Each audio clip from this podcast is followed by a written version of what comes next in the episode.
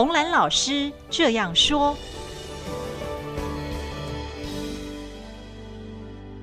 各位好，我是红兰。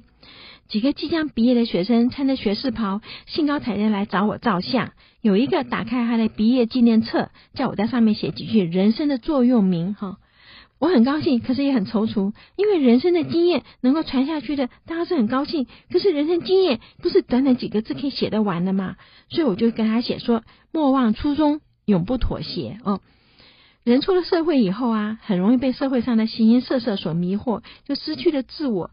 通常要等到五十岁的时候回头看，哎，才会猛然发现这条路不是自己走的哈。年轻时候立志是没有金钱和利益关系的考虑，也因为如此，是我们的初衷是最可贵的，它代表着你对于自己的期许和你人生的目的。那么要不要妥协呢？就更重要了哈。人生有很多的时候会因循苟且，心里想说就这么一次吧，下不为例。可是人是个惯性的动物，有一次就有第二次，对不对？到最后发现的时候啊，已经深陷其中不可自拔了。所以每一次都帮上看到说，受刑人就是这样一步一步的走上了不归路，其实就很惋惜哈，因为这个不归路就是一个下不为例累积起来的。哈佛大学商学院有个教授，有一次上课的时候，他讲了一个例子哈。他说他年轻的时候热衷篮球，他是学校的篮球校队，每天眼睛一睁开就是练球，他一定要拼到美国的那个大学篮球队 NCAA 的那个冠军赛哈。结果呢，我们说皇天不负苦心人，他最后真的打进了全国的前四强哈，就是决赛的时候就要拿冠军了。这时候他突然发现，哎呀，决赛日是个周日。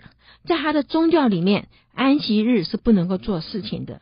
哦，如果你不能做事，当然更不能打球嘛。所以他就立刻陷入了两难。他是学校的校队的中锋，好，那比赛其实不可能没有他。那候补的中锋呢，又因为受了伤，没有办法上场。所以他拼命练了这么久的球，就是为了这一天这一场比赛嘛。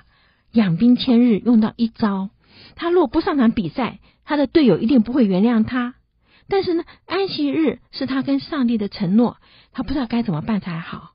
他的教练跟他的队友，每个人都劝他说：“上帝一定会原谅你的，你一生有好几千个周日，对不对？这是其中的一个而已。你为我们大家破例一次吧，没有关系的，这是冠军赛。”但是他最后还是选择了不参加比赛，因为他觉得诺言比输赢更重要。幸好他的队后来没有，他也赢了哈。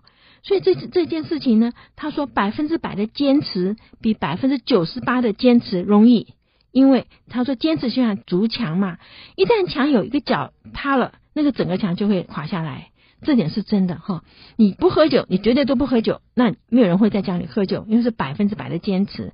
但是你只要说啊，我这一次喝了，那么下次别人说你会为他破例，你怎么不为我破例呢？好，你就喝下去了，你的墙就垮了哈。所以，信守诺言，不妥协，不要给你的人生有崩盘的机会，其实是个很重要的事情。现在的社会啊，价值观混乱，它真的严重的影响我们家庭的功能，因为父母失和而影响孩子学业的比比皆是哈。那么，父母失和有个很大的原因，就是有一方不能够遵守婚姻的诺言哈，他破坏了自己的婚姻，他也断送了孩子的前途。所以，莫忘初衷是人生一定要有的哈。这个比那个口腹之欲呀，呃，比那个我们所要的更崇高伟大的目标。因为你有了它，你活得才有意义。但是，永不妥协呢，是坚持原则。你不要贪图一时之便，自毁长城。我们在这世界上本来就只走一遭，不要因为意志力不够坚强，你辜负了大好的人生。